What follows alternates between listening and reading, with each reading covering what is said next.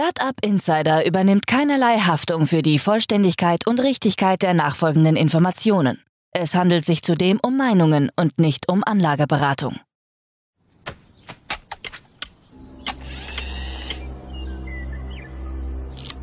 To infinity and beyond!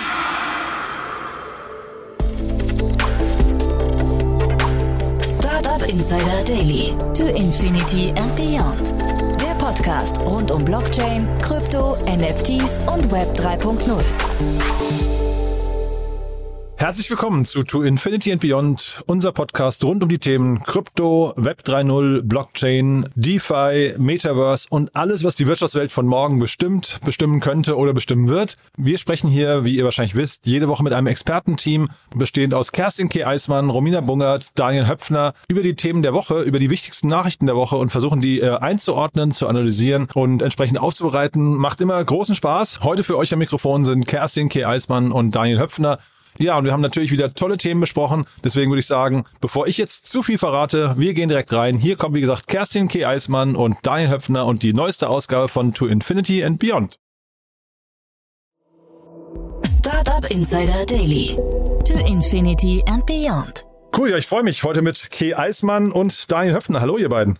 Hallöchen. Ich grüße euch. Cool. Ja, ich freue mich auf ein tolles Gespräch mit euch. Wieder viel passiert. Ne? Aber ich würde sagen, bevor wir loslegen, ein paar Sätze zu euch. Ne? Vielleicht mal kurze Vorstellung nochmal. Ja, die äh, Kia ist heute wieder am Start. Kerstin Eismann. Ähm, ich äh, äh, unterstütze aktuell HV Capital bei allen Themen und rund um Web3 Investments. Bin seit 2011 in das Crypto Rabbit Hole gefallen und werde da wahrscheinlich auch nicht mehr rauskommen, so wie es gerade ausschaut. Und wie immer freue ich mich auf eine sehr illustre Folge heute mit euch. Gentlemen, los geht's.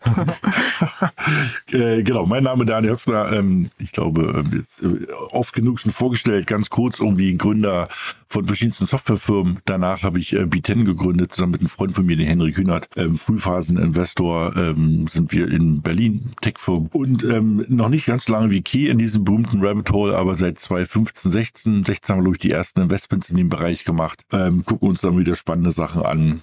Genau. Und liebe auch den Bereich. Ja, ihr habt wieder tolle Themen mitgebracht, muss ich sagen. Ich würde sagen, wir, wir legen direkt los, ne? Ja. Mhm. Klar. Also, genau. Ich habe euch eine spannende Info mitgebracht und zwar die Telekom, die stellt Staking und Validierungsdienste auf Polygon bereit. Das fand ich super. Ähm, denn die Telekom ist jetzt nicht einfach irgendjemand, sondern es ist die Telekom. Und zwar sie übernehmen die Rolle eines Validierers auf der Ethereum Layer 2 Skalierungsplattform Polygon, über die wir auch schon häufiger immer mal gesprochen haben. Äh, was heißt das konkret? Das also bieten Validierungsknoten an und ähm, Staking Services. Mhm. Und ähm, das, äh, ich meine, das, das Spannende ist halt an der Stelle auch, dass die äh, Deutsche Telekom dadurch nicht nur auch die Glaubwürdigkeit und das Vertrauen in Web 3 stärkt, sondern dass sie damit auch neuen, äh, also sich auch eine neue Einnahmensquelle erschlossen haben. Also sie verdienen damit konkret auch Geld und äh, das ging jetzt in den letzten Tagen auch wirklich durch den durch den Ether auf LinkedIn hat man es überall gesehen. Das finde ich echt auch sehr, sehr, sehr, sehr cool. Da habe ich eine Frage an dich. Also du, du hast gerade gesagt, Geld verdienen. Ich habe auch schon drüber nachgedacht. Das machen die doch nicht wegen Geld verdienen. Ähm, haben die wirklich verstanden, was für das, dass das Macht ist? Machen die das deshalb? Oder weil sie es ihren Kunden anbieten wollen? Ähm, oder weil sie Leute anziehen wollen, also Development Ressourcen, wenn sie sagen, sie, sie betreiben da so ein, so ein ähm, Validator Network. Also sie machen das ja nicht erst seit gestern, ne? Also das ist ja auch mhm. nicht die, es ist ja eine Tochtergesellschaft, das ist die, ähm, das ist die MMS. Die machen schon, ähm, ich habe es leider nur jetzt nicht auf dem Schirm, also die bieten auch schon ähm, Validierungsknoten für andere Blockchains an. Glaube ich, so ja, vor genau. drei Jahren damit begonnen. Und so als Infrastructure Provider ist es also nach meinem Ermessen schon für sie spannend, dass sie sich hier einen neuen Business Case erschließen wollen, sukzessive. Also das ist jetzt nicht, das ist nicht nur reines Marketing. Nee, das ah, glaube ich auch nicht, Fall, genau. Mhm. Genau, wie du gesagt hast, also ich habe gerade die Website offen von der, von, von der Telekom-Tochter. Also Q, Flow, Cello, Chainlink, Ether. Also sind, sind schon ein paar, auch ein paar ganz spannende dabei. Man überlegte, warum macht halt irgendwie so ein Gigant wie die Telekom, wo, ich weiß jetzt nicht, wie viel Umsatz die machen, aber bestimmt irgendwie jenseits 50 Milliarden, warum fangen die damit an? Aber es ist halt echt spannend, finde ich auch. Also, ähm, man wird es ja von allen möglichen Firmen erwarten. Die Telekom wäre jetzt bei mir nicht auf den Top Ten gewesen, dass die damit anfangen. Ähm, aber wie du gesagt hast, finde ich auch ganz spannend. Machen das seit Jahren. Kann man sich auf jeden Fall mal angucken, was da passiert, ja. Ja. Mhm. Cool. Dann habt ihr eine Wette mitgebracht. Das finde ich ja ganz spannend. ja, das eine alte ist Wette. Äh, eine, eine, genau, das ist eigentlich eine sehr, sehr alte Wette. Und zwar vor ungefähr fünf Jahren haben sich die Ethereum mitbe oder hat sich der Ethereum Mitbegründer Joe Lubin, der dann Konsensus aufgezogen hat und der Bitcoin Maximas Jimmy Jong ausgelassen quasi über die zukünftige Adoption von Ethereum. Das war so ein großes Ding damals. Es wurde auch auf einer der auf der auf einer der großen Kryptomessen dann announced und ähm, es ging quasi darum, äh, die Wette basierte, wie viele dezentrale Anwendungen wird es dann auf Ethereum geben, mit welcher Nutzerbasis. Und da wurde auch ein entsprechendes Nutzungslevel angelegt. Also, dass man sagt, mindestens 10.000 tägliche aktive Benutzer und 100.000 monatliche aktive Benutzer. Und der Bitcoin Maxi hat das quasi natürlich in Frage gestellt. Und jetzt nach fünf Jahren danach war sozusagen nochmal Zahltag. Wo stehen wir denn eigentlich? Und ähm, da, das war so ein bisschen kontrovers diskutiert, also jetzt auch in den Medien, ähm, weil also es gibt theoretisch schon fünf äh, Applikationen, die wo man sagen kann, die haben mehr als 10.000 tägliche aktive Nutzer. Dazu gehört dann eben aber auch ein Stablecoin-Provider wie Circle. Ne? Mhm. Und da kann man sich jetzt drüber streiten, ob ein Stablecoin einfach nur eine Währung ist oder eine Anwendung ist. Ähm, Tesla gehört auch dazu, ist ja auch ein Stablecoin und Wrapped Ease ist einfach nur quasi ein Ease in einer anderen Form, dass der auch auf anderen Blockchains besser transferiert werden kann. Ähm, also lange Rede, kurzer Sinn. Eigentlich sind die Bedingungen erfüllt. Also eigentlich sind die Bedingungen erfüllt und ähm, Song müsste jetzt Lubin 810 Is überweisen. Das ist jetzt äh, auch nicht gerade wenig, aber sagen, ähm, mehr als eine Mille, ne? Ja, ja, also glaube ich 1,5 Millionen Dollar. Also schon eine spannende Geschichte. Also es ist noch nicht die auch auf Twitter, man streitet sich darüber, wie gesagt, ist jetzt ein Stablecoin eine Applikation. Im Endeffekt läuft aber alles auf Ethereum. Sie haben die Nutzerzahlen eigentlich erreicht, aber es wird jetzt noch so unter den Gentlemans bisschen, äh, also wahrscheinlich, wahrscheinlich muss der eine dem anderen das auch nicht bezahlen. Man nimmt das jetzt einfach mal hin. Vor fünf Jahren ist es ja passiert.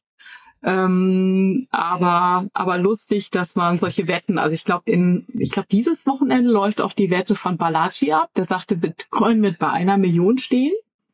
Also nächstes Wochenende, ne? Aha. Irgendwie so, aber dass man immer mal wieder diese, diese spannenden Wetten in den Raum geworfen hat. Ich habe doch schon so eine Idee, was wir Ende des Jahres machen. genau. Ja. Genau, Daniel spricht auch, dann spricht auch mal die Presse endlich über uns. Ja, genau. genau. genau. Ja, cool. aber also das, das fand ich halt auch äh, schon ganz spannend. Ne? Meine 218, das fühlt sich so ein bisschen ähm, erst gestern, aber es ist schon wieder fünf Jahre her und also 10.000 tägliche Nutzer. Ich hätte gedacht, dass das viel klarer ist, aber du hast recht, ne? Ich meine, um, auch bei OpenSea ist es nicht ganz klar, ob das fünf, ähm, jeden Tag 10.000 aktive Nutzer sind und so weiter und so fort. Also hm, hm. Ja, das ist es halt. Ne? Also, ähm, dass du 100.000 aktive Nutzer pro Monat hast, das haben einige geschafft, aber eben 10.000 täglich. Und das genau. wiederkehrend, das ist, mhm. das ist, das ist halt eben eine taffe Geschichte und es mussten ja unbedingt fünf sein, also fünf dezentrale Apps, die das ständig erreichen. Hm, so, so. Mhm. Ja. Hättest du vor fünf Jahren die Wette auch eingegangen? Also ja, ich, ich, ich, ja, ja, ja, doch. Also ich bin ja immer, ich bin ja immer bullisch und finde ja immer alles toll. Wahrscheinlich hätte ich mich da auch wieder zu sehr aus dem Fenster gelegt. ja. ja. Weil eigentlich sind ja ehrlich gesagt 10.000 täglich. Also das tägliche ist natürlich der Clou, ne? Also, ähm, ja. aber genau, 100.000 monthly active, stimmt, das, das ist vielleicht sogar einfacher zu erreichen. Hm. Hm. So spannend, dass äh, Metamask eigentlich nicht dabei ist. Hätte jetzt, hätte ich jetzt eigentlich auch vermutet. Ja, deshalb, ich hatte auch überlegt, ne? Also ich hätte vorher überlegt, wer würden mir so einfallen? Ich meine, da gibt es ein paar Spiele.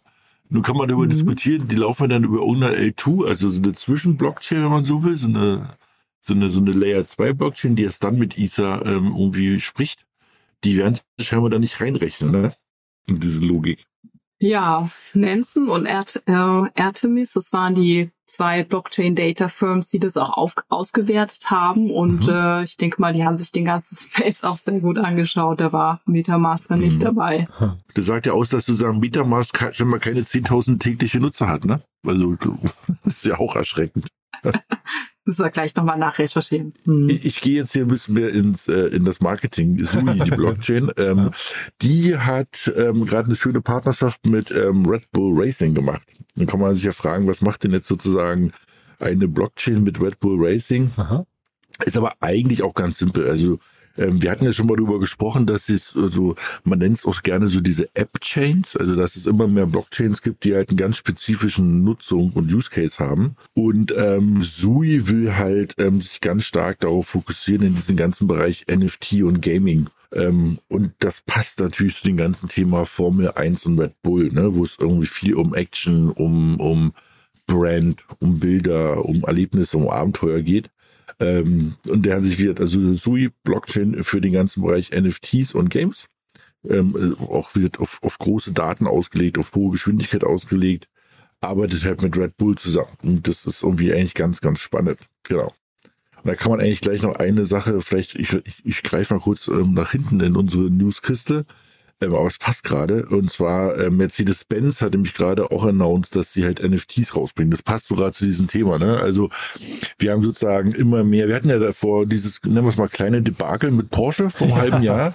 Als 911 oder so, ja, ne? Genau, als sie irgendwie gedacht haben, naja, sie, sie sind besonders kreativ und bringen irgendwie die NFTs mit den Porsches für ich glaube 0,911 war ja irgendwie der Spaß, ähm, ähm, Is raus. Also, und es waren halt dann irgendwie 1200 Euro, wo alle gesagt haben, es ist einfach zu teuer, sind sie ein bisschen übers Ziel hinausgeschossen.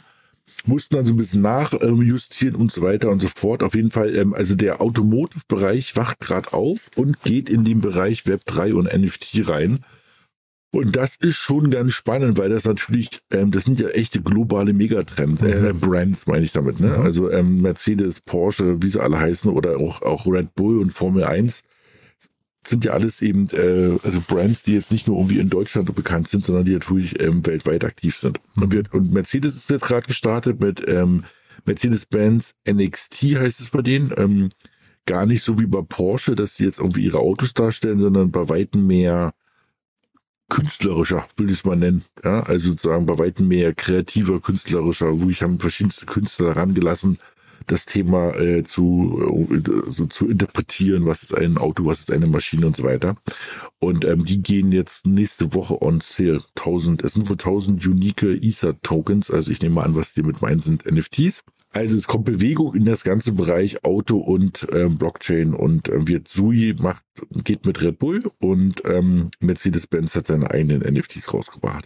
Mir wurde neulich, ich weiß nicht, ob ich äh, die Quelle nennen sollte, deswegen sage ich einfach mal, mir, mir wurde von einer Expertin neulich erklärt, dass bei dem Porsche-Case ähm, ein Großteil oder fast das gesamte Budget nicht in äh, das NFT selbst, die Entwicklung und so weiter gesteckt wurde, sondern in die AGBs. Ja total interessant finde ich, ne, weil du halt ne, Klassiker, ne? ja, was total, also das äh, irgendwie auch logisch, ne, aber ähm, hätte ich echt nicht gedacht, ne, vorher. Aber das ist halt so so ein heikler Eiertanz einfach, weil du da halt, äh, sag mal, auch eine Marke mit beschädigen kannst, ne, wie wie wie Porsche mhm. oder jetzt auch mhm. Mercedes wahrscheinlich. Genau. Ich wollte gerade sagen, ich glaube, also worauf natürlich keiner Bock hat, ist, ich glaube, Deutschland geht da alles noch, aber worauf keiner Lust hat, ist irgendwie eine Sammelklage von irgendwie 25 Verrückten aus Amerika, ja. äh, wo ihnen dann erklärt wird, also irgendwie sie haben gerade ihr, ihr, ihr, ihr Einfamilienhäuschen verkauft, weil sie dachten, sie müssten jetzt die Porsche NFTs kaufen und dann, und dann gibt's halt irgendjemand, der dich verklagt. Ich glaube, deshalb kann ich das gut nachvollziehen, dass die, glaube ich, dort äh, zweimal länger ähm, sich das angeguckt haben was in den AGBs so drin steht, ja. Aber das nimmt dann halt auch so ein bisschen den Spaß irgendwann, ne? Also da, da möchte ich ja. dann auch kein Corporate sein, ja. Nö. Ja. Ich glaube, genau wie du gesagt hast, ich glaube, dann bist du irgendwann auch den Punkt, dann, dann verstehst du, warum dann auch irgendjemand sagt, ey, äh, äh, rechnet sich das überhaupt? Warum machen wir das hier genau. eigentlich, ja? Und ähm, genau. Ja, ja, gut. Gehen wir zum nächsten Thema, oder? Genau, wir kommen mal so eine, ähm, ein bisschen kurze News, die aber ganz interessant sind, weil wir haben ja immer wieder in den letzten Wochen ja von ähm, auch den BRICS-Ländern gesprochen, also Brasilien, Russland, Indien, ähm, China, Südafrika und ähm, wie die so alle miteinander ähm, spielen und wer jetzt dazukommt und welche Rolle Krypto dort spielt. Und jetzt haben wir wieder sowas Interessantes, nämlich ähm, Hongkong, also China, ne, ähm, und ähm, die Vereinten Arabischen Emirate haben gesagt, dass sie sich bei dem Thema Regulation von Krypto zusammentun. Und das ist halt, also das muss man sich auch mal kurz auf der Zunge zergehen lassen. Also die UAE sind ja nicht alleine. Das ist ja jetzt nicht, dass du sagst, okay, das ist jetzt hier irgendwie der Flecken Dubai, sondern erstens ist die UAE deutlich größer, dazu gehört ja Abu Dhabi.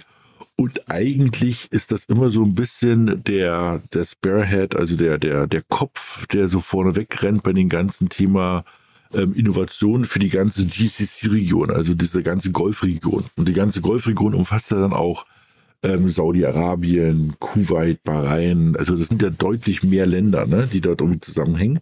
Und das ist halt ganz spannend. Also du hast auf einmal eben, ähm, wenn wir mal so von diesen globalen Playern reden, eben ähm, sozusagen die, die, die, die G7, ja, ähm, dann hast du die asiatische Welt und die arabische oder Mittlere Osten.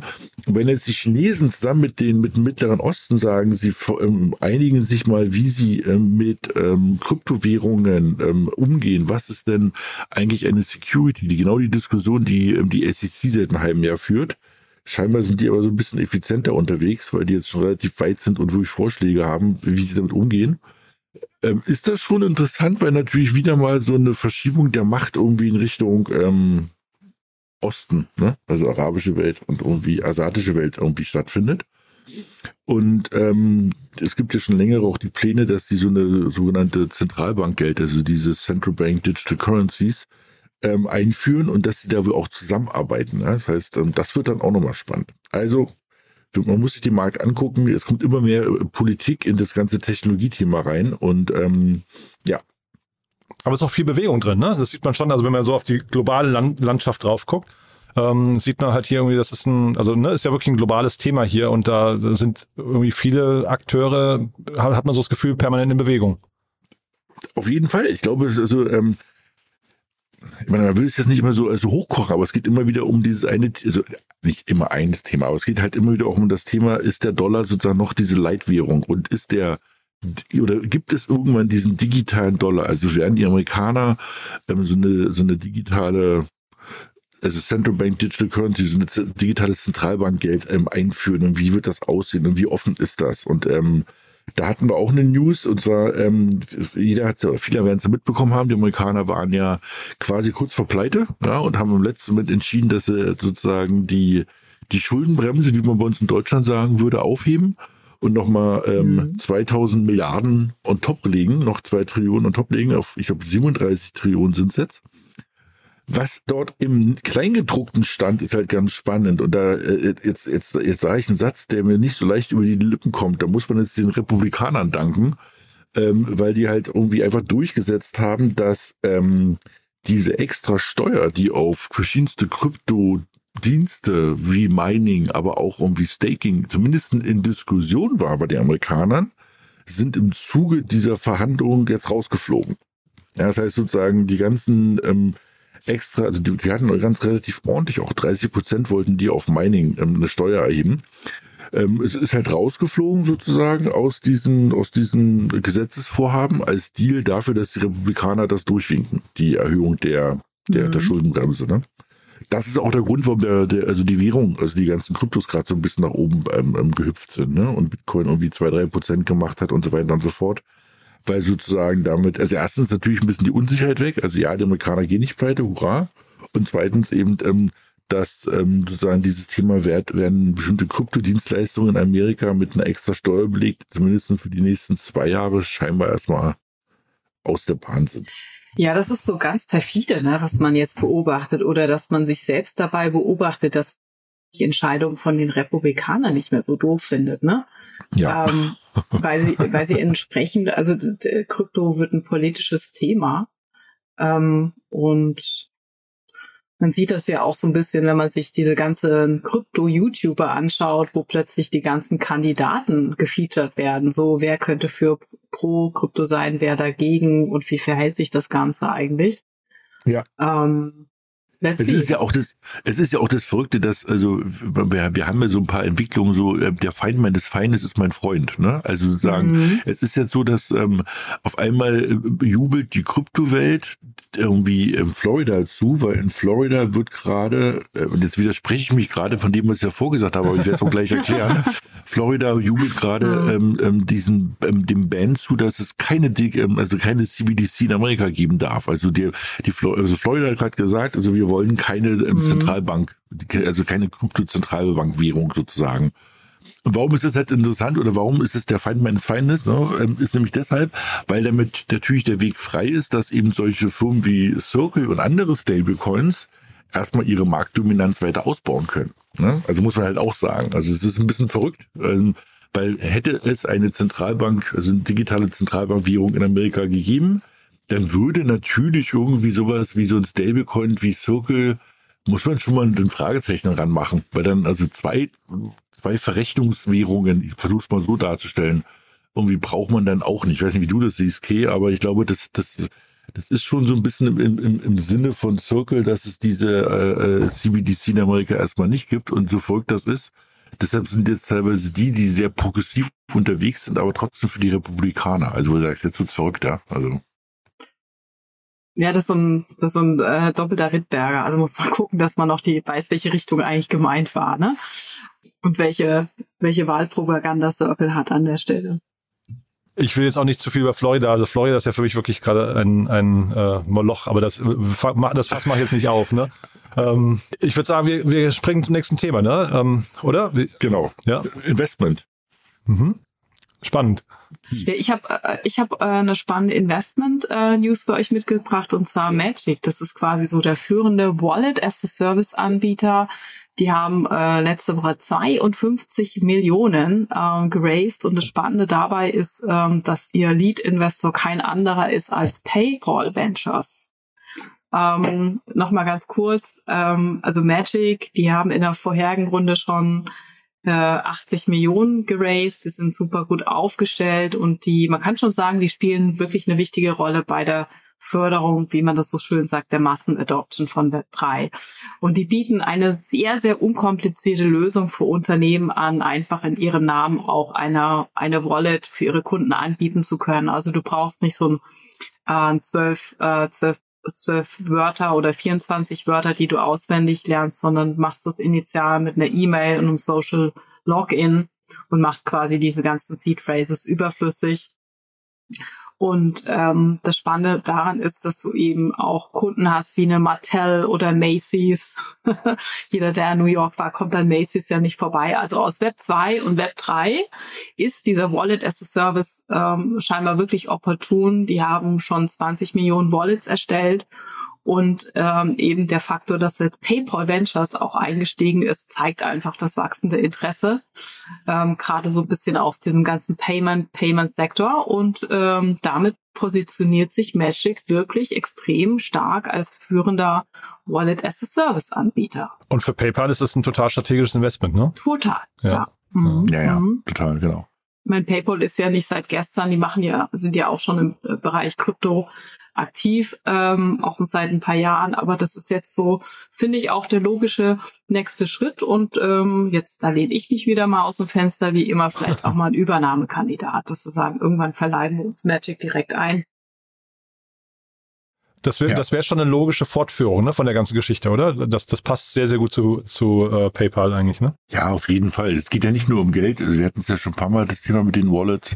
Das ist ja, das nennen wir es mal wie das Popmoney, ne? Also da sind halt irgendwann Führerscheine, Krankenversicherungskarten, alles da drin. Und das ist halt echt, da, also du hast einen krassen, krassen Blick auf den User, ne? Und ähm, was ich noch ganz spannend fand, war, also 20 Millionen Wallets, ja, das ist nett, aber was ich halt echt krass fand, war, das SDK wird von über 100.000 Developern genutzt. Mhm. Das ist halt auch ein krasses Asset, ne? Also ich meine, mhm. damit kann sich natürlich PayPal auch so ein bisschen verjüngen, ne? Also ich weiß nicht, wie viele Leute oder junge Entwickler heutzutage noch sagen, ey geil, lass uns mal mit der PayPal API spielen. Also weil du sagst, das ist, die gibt's seit 20 Jahren.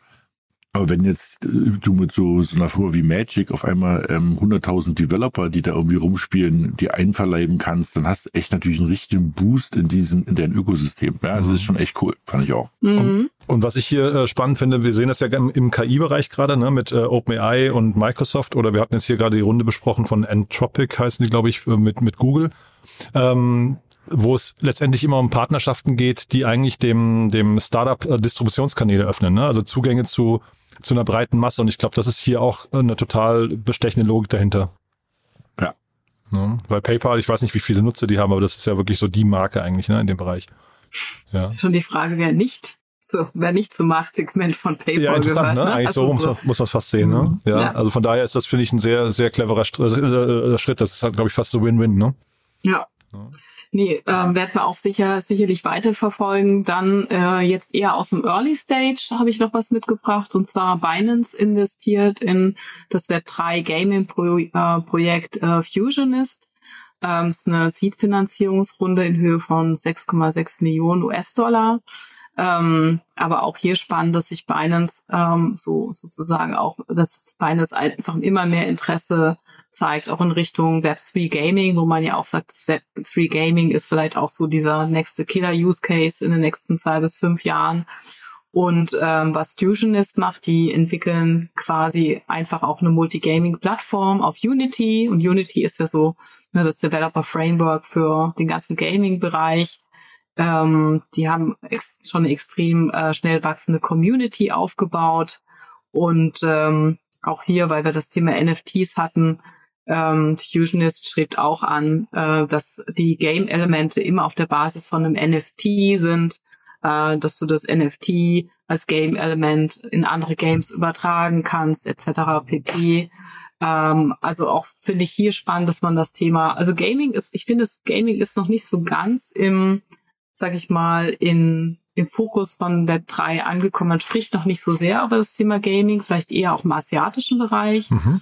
Ähm, aber für mich auch eines der spannendsten Wetten eigentlich, auch aus VC-Perspective, ähm, was hier passiert, einfach weil es auch wieder die neue Generation ist, Gen. Weil es gab Die- ja, achso, Entschuldigung, ja, mhm. Hm? Nee, es gab ja diese ganze Play-to-Earn-Bewegung, die würdest du da aber nicht reinzählen, ne, in diesen ganzen Web3-Bereich. Kann man schon. Das, Ja, kann man schon. Also würde das, äh, würde das jetzt nicht ausschließen, aber ähm, dass man ganz klassisch sagt, es gibt viele, es gibt ja große Games oder kleine Indie-Games, die entwickelt werden, ob man das jetzt mal kurz auf, ne, auf dem, bei der Bushaltestelle spielt, aber dass sich auch immer mehr Game Developer dazu durchringen, doch auch nachzudenken, ihre, ihr Game Web 3 kompatibel zu machen, dass ich im Besitz meiner eigenen Schwerter bin, meiner Klamotten, dass ich die Klamotten weiterverkaufen kann oder in eigenen Games weitertragen kann. Also einfach dieses Thema der, der Gamer eigentlich als Owner seiner eigenen Spielerfahrung, die er weiter distribuieren und verkaufen kann, ähm, ist äh, dann und dann noch gedeckt von Binance Labs aus dem asiatischen Bereich macht, denke ich, total Sinn. Vielleicht noch ein Kommentar noch dazu. Ähm, Der, der zweite Investor ist ja nicht minder spannend. Ne? Das ist FunPlus. FunPlus ist sozusagen irgendwie der größte so Casual Game ähm, Provider aus, aus China. Ne? Also offiziell glaube ich in der Schweiz, aber inoffiziell, oder das ist inoffiziell, die sitzen eigentlich in, in China. Es gibt Gerüchte, dass sie über eine halbe Milliarde Umsatz machen und die machen so diese ganzen Spiele hier, dieses ich habe kurz aufgemacht hier irgendwie State of Survival, King of Avalon, Guns of Glory, also immer so das gleiche Modus scheinbar. Aha. Family Farms und, und Mhm. haben jetzt gerade mit Orlando Bloom irgendwie auch so eine große, also einen recht bekannten ähm, Gesicht als Werbebotschafter gewonnen. Und die haben wohl zusammen mit Binance das, ge, ähm, das Investment gemacht. Ne? Also das ist schon ganz cool, weil du hast sozusagen eigentlich, wir sagen es immer wieder hier auch, mit so die, die, die größte Exchange und eigentlich einer der größten Player im Kryptobereich, Binance. Und auf der anderen Seite einer der größten ähm, Gaming-Anbieter. Alles aus Asien und du hast richtig gesagt, ne? das ist bei weitem stärkeres Thema in Asien. Und deshalb, ich glaube auch sozusagen der nächste, der nächste Bullmarke, der nächste Hype, die Welle kommt aus Osten, ja. Und ähm, da, da, geht es wirklich aus, Aus dem ganzen Ost Game. und aus Nahost, genau. Ja, ja, genau. genau. Das ist schon, das ist schon cool, ja. Also ich glaube, da, da täuscht die 6,6 Millionen, wo man noch sagen könnte, ja, es ist ja nett. Also es ist schon eine große Zitrone, klar, aber jetzt nichts, wo du irgendwie sagst, oha. Aber wenn man guckt, wer dahinter steht, also die könnten auch das Komma verschieben, ohne dass da irgendwas interessiert, ne? Wären es irgendwie 66 Millionen mhm. und ähm, das ist schon echt cool, weil ich glaube, die werden, wenn die wollen, machen die halt richtig Druck. Dann, also wenn die, wenn die das, wenn das funktioniert und irgendwie Fusion das ihre Versprechen hält, sage ich jetzt mal, ich glaube, dann können irgendwie Fun Plus und so irgendwie mehrere hundert Millionen Nutzer darauf pumpen, ja, mit ihren ganzen, ganzen Casual Games, die da haben. Schon krass, ja. Jetzt sprechen wir ja die ganze Zeit davon, dass dieser Markt eigentlich erwachsen wird, ne? Und irgendwie, äh, ich, ich, ich weiß nicht, ja, ne? aber da, es gibt so Dinge, die müssen da vielleicht auch noch vorher sich erstmal regulieren, weil wenn ich mir so die nächste News angucke, puh, also sowas darf eigentlich ja. nicht passieren, ne? Oder? Hm.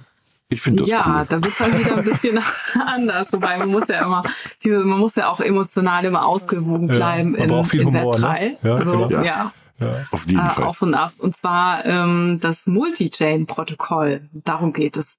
Ähm, die, die haben mit immensen technischen Problemen gerade zu kämpfen. Also ähm, es betrifft, ähm, also Multi-Chain-Protokoll ist auch, dass du Transaktionen von einer Chain auf die andere Chain bridgen kannst. Eigentlich super toll, aber die haben eben gerade ein technisches äh, Bug. Und das Problem ist, nur der CEO könnte theoretisch diesen technischen, das technische Issue lösen. Ähm, aber der CEO ist nicht mehr erreichbar. Also der ist irgendwie verschwunden. Und äh, ist auch nur eine kurze Meldung jetzt aus dem Ether. Es gehen halt Gerüchte um, dass äh, der CEO von ähm, in, in China arrested wurde. Der ist vielleicht irgendwie gerade im Chinesis, chinesischen Knast gelandet. Also große Dramen. Und äh, da muss man jetzt einfach schauen, wie es an der Stelle weitergeht. Und äh, ja, das äh, Protokoll äh, steht gerade still, weil ja, also das fand ja. ich schon extrem schlimm, mal wieder. Also genau. Also ich glaube, also, also sorry, ich sag's mal, wo ich so ein bisschen gemeint. Das Witzige war ja, dass die dann auf Twitter geschrieben haben nach dem Motto, bitte melde dich, ja. Also wo du sagst, also jetzt wird total verrückt. Also sie können ihren CEO nicht erreichen, der scheinbar die einzigen Keys hat, womit sie sich irgendwie in ihr Backend einloggen können damit sie irgendwie den Patch einspielen und dann irgendwie schreiben sie bei bei ähm, ähm, wo war es gewesen? Ähm, nicht bei, also bei Twitter, und bei Telegram nach dem Motto, also we, we have to wait for ähm, Chang Yong come back. Also so, äh. Mhm. Aber damit sind die doch weg vom Fenster, oder? Das ist doch das Ende von so einem, von so einem Thema, oder? Wie seht ihr das? Also ich würde immer sagen, ja, aber faszinierenderweise, die, die Welt vergisst ja so schnell, ne? Also ich, ich kann das überhaupt nicht nachvollziehen, wirklich. Also wenn es jetzt hier irgendwie also weißt du, bei einer Zehn-Mann-Firma fängst du an, darüber nachzudenken, wo packst du irgendwelche Passwörter hin und Zugänge hin, dass für den Fall des Falles, dass irgendwie der Lead-Entwickler irgendwie tot umfällt, dass du irgendwie Zugriff drauf hast. Und die sind irgendwie mehrere hundert, wenn nicht sogar mehrere tausend oder mehrere hundert Leute arbeiten dort. Und wie, wie Kea gesagt hat, ist eine absolut wichtige Institution, weil die halt, sie sind sozusagen so ein bisschen der Gatekeeper zwischen diesen Chains. Ne? Das heißt, wenn du von der einen auf die andere rüber willst, nutzt du halt immer wieder mal eine Bridge von Multi-Chain. Und ähm, für zwei, drei wirklich wichtige Chains gibt's halt Probleme. Das kann ja auch mal auftreten, aber eben nach dem Motto irgendwie zu sagen, wir, wir kommen nicht rein, irgendwie, äh, we have to obtain the necessary server access for maintenance, uh, unable to contact our hm. CEO. Es sagst du halt, ey Jungs oder Midas, das so. Darf eigentlich nicht passieren. Und Fun Fact, ratet Aha. mal, wer in Multichain auch investiert hat. Oh. Eine Anderson Horowitz. Binance Labs. Ach hier, spannend. Ja. Ja, also es ist schon verrückt. Ja. ja. Mhm. Gut, und uh, speaking of Lowlights, ne? Ja, also ja, wir hatten noch so eine andere Nachricht. Ähm, wir reden ja immer gerne von der großen ähm, Dezentralität. Ähm, da gab es gerade so eine Statistik, die auch nicht so richtig appealing war, ähm, wo sie jetzt mal so ein paar zwei, drei Research-Unternehmen mal geguckt haben, wie dezentral sind denn so die ganzen ISA, die, wo die gehalten werden. Ne? Und ähm, da stellte sich raus, dass halt also fast, also 72 Prozent, also fast drei Viertel, also drei von vier ISA, die irgendwo zentral irgendwo gestaked oder irgendwo liegen, liegen halt bei fünf großen Börsen. Und das ist natürlich auch nicht die Idee. Ne? Also da haben wir wieder so ein bisschen wo wir sagen, also die Idee ist gut, die Ausführung ist halt nur semi-gut, ja, und wo du sagst, da, da, da müssen wir halt alle was machen, ja, also Binance, Bitfans, OKX, Coinbase und Kraken, wo man übrigens auch was ganz Interessantes sieht, ne, also ich sag mal ganz einfach, das ist Amerika und China. Mhm. Und ähm, Nun kann man sagen, ja, das sind die beiden Heavyweights in der Welt, ja, aber es würde ja auch keinen mal stören, wenn da vielleicht eine Börse aus Europa dabei ist. Ne? Mhm. Aber da sind wir so ein bisschen ähm, wieder mal außen vor. Aber jedenfalls also noch nicht, es ist immer noch nicht so richtig dezentral, wie wir uns das alle wünschen, damit sozusagen so ein Protokoll auch nicht äh, mal um und über, überrollt werden kann. Deshalb irgendwie Aufruf an alle, mehr Dezentralität wagen. Und dann habt ihr noch ein paar Zahlen mitgebracht, oder eine, eine Kennzahl, die auch so ein bisschen zeigt, wo wir gerade stehen, ne? Also. Ja, wir haben äh, auch im Handelsbereich, also es ist gefühlt so ein bisschen saure Gurkenzeit, auch gerade in Krypto. Also im Mai äh, verzeichnete der Kryptomarkt eigentlich so eine wirklich der inaktivsten Handelsperioden, muss man so sagen, seit äh, 2020, seit Oktober 2020. Also das monatliche Handelsvolumen liegt äh, knapp unter 400 Milliarden US-Dollar. Jetzt nochmal im Vergleich in Relation dazu ähm, erreichte erreichen die monatlichen Handelsvolumina im Mai 2022 so jeweils 1,4 Milliarden US-Dollar. Also das ist schon eigentlich ein deutlicher Rückgang gegenüber dem Vorjahr.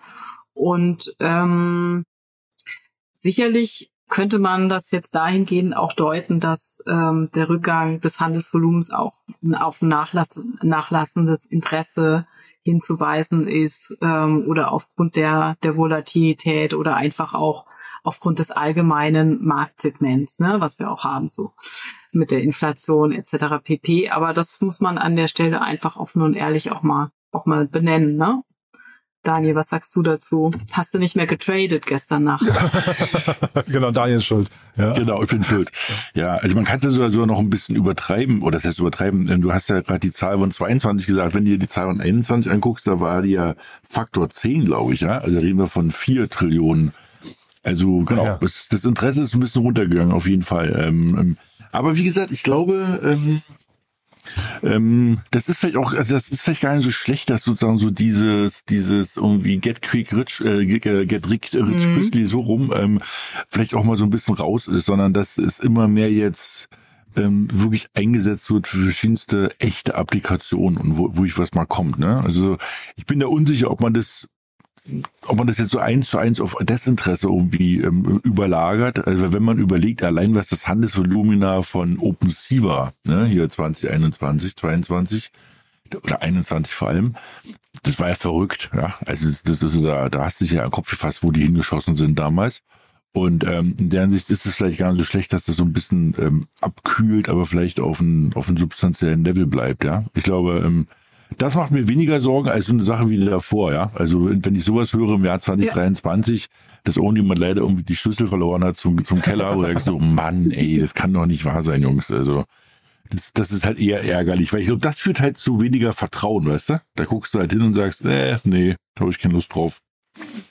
Und in der Hinsicht, genau. Aber wir enden jetzt mit wieder was Schönem, glaube ich. Wollte ich sagen, ne? Einen schönen, zumindest einen schönen Schlussakkord jetzt noch.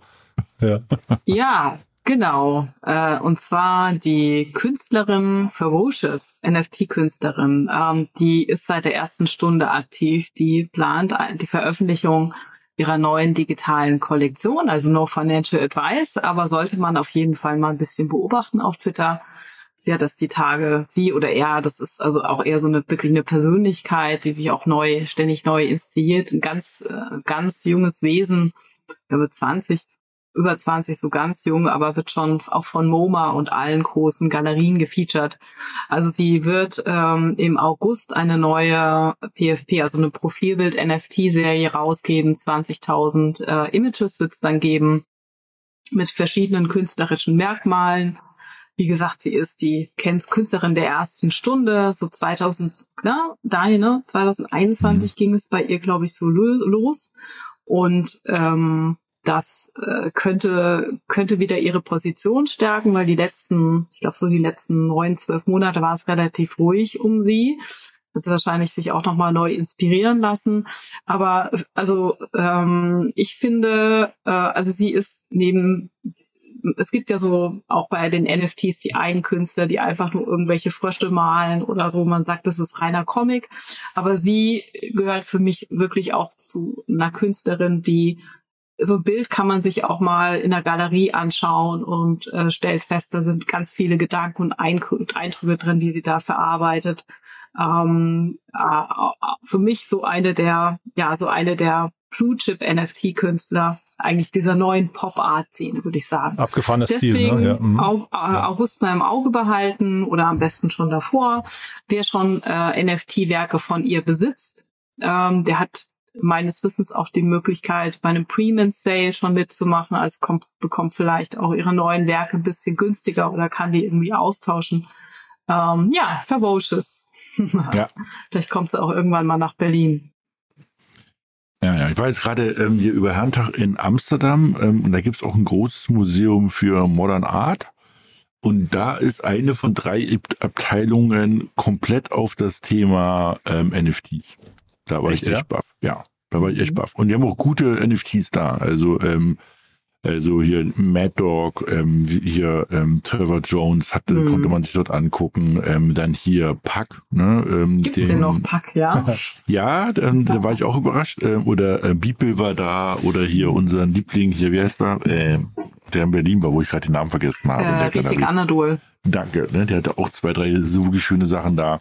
Also die sind, äh, dort ist das sozusagen ähm, nicht Hype, nix, nicht keine Spinnerei, sondern das ist einfach eine von drei Abteilungen für NFTs, fertig Salack. Mhm, Also und ähm, Fertig, ja. Mhm. das ist schon krass und deshalb eben ähm, bei ähm, der Voracious ähm, genau, kann man auf jeden Fall mal hingucken. Also als ich das erste Mal das gelesen habe vor kurzem, ähm, musste ich halt zweimal hingucken, weil äh, die, die kürzt das halt alles ab mit Fevo, ne? Wie Ferienwohnung. Und, Okay, krass. ja, nicht. Fevo World, wo ich gesagt, was Mhm. macht die jetzt Fevo World? Und er sagt, okay, ja, die heißt Voracious, stimmt ja. Aber ähm, gut, genau. Cool. Ja, ich dachte erst, wäre die kleine Schwester von Sam Bankman-Fried, ne? Also von der Ja, Ja. also von der Frisur her sieht die so aus. Gleiche Ne? Friseur, genau, ne? Ja. Ja. ja. Na, Wo cool. ich glaube, ich jetzt auch die ganze Zeit überlege, äh, also sie, er, ja, ja. ich glaube, sie ist Ich fand da das mit dem Wesen, fand ich, hast du schön gesagt. Äh, meandert ja, ne? zwischen Also die ist eine ja. Liga für sich wahrscheinlich, Mhm. ne? Aber das Oder ist auch so. nochmal, also jetzt auch nochmal so ein bisschen Klugscheißer, aber das für mich, oh, streichen wir jetzt noch danach, dass solche Künstler, ich glaube, das ist so naheliegend, dass dann auch mal eine Diesel auf sie zukommt, dass man mal eine gemeinsame Kollektion gemeinsam Mhm. macht, weil sie macht ja auch Di- Digital Fashion, ne? Also es gibt auch Fibo Fashion. Das ist dann auch so der logische nächste Schritt, dass man diese Künstler dann auch wirklich wieder einbindet ähm, in die, also wo Fashion auf äh, Kunst treffen wird, das wollte ich damit sagen. Spannend. Mhm, das stimmt. Cool. Ja, Ja. dann haben wir doch, wie gesagt, einen schönen Schlussakkord. Ja, wir, also wir verlinken noch mal ein paar Bilder, weil das ist, glaube ich, fürs Wochenende ein sehr schöner, ähm, äh, ein farbiger Eindruck, der eigentlich gute Laune verbreitet, finde ich. Ne? Absolut. Ja, ja, cool. Ja, ich danke euch beiden. Hat Spaß gemacht. Dann sagen wir Ja. mal schönes Wochenende. Schönes Wochenende. Ne? Viel Sonne Ja, hoffentlich. tschüss. Bis dann. Ciao. Ciao. Startup Insider Daily to Infinity and Beyond. Der Expertendialog mit Daniel Höpfner und Kerstin Eismann rund ums Thema Krypto, Blockchain und Web 3.0.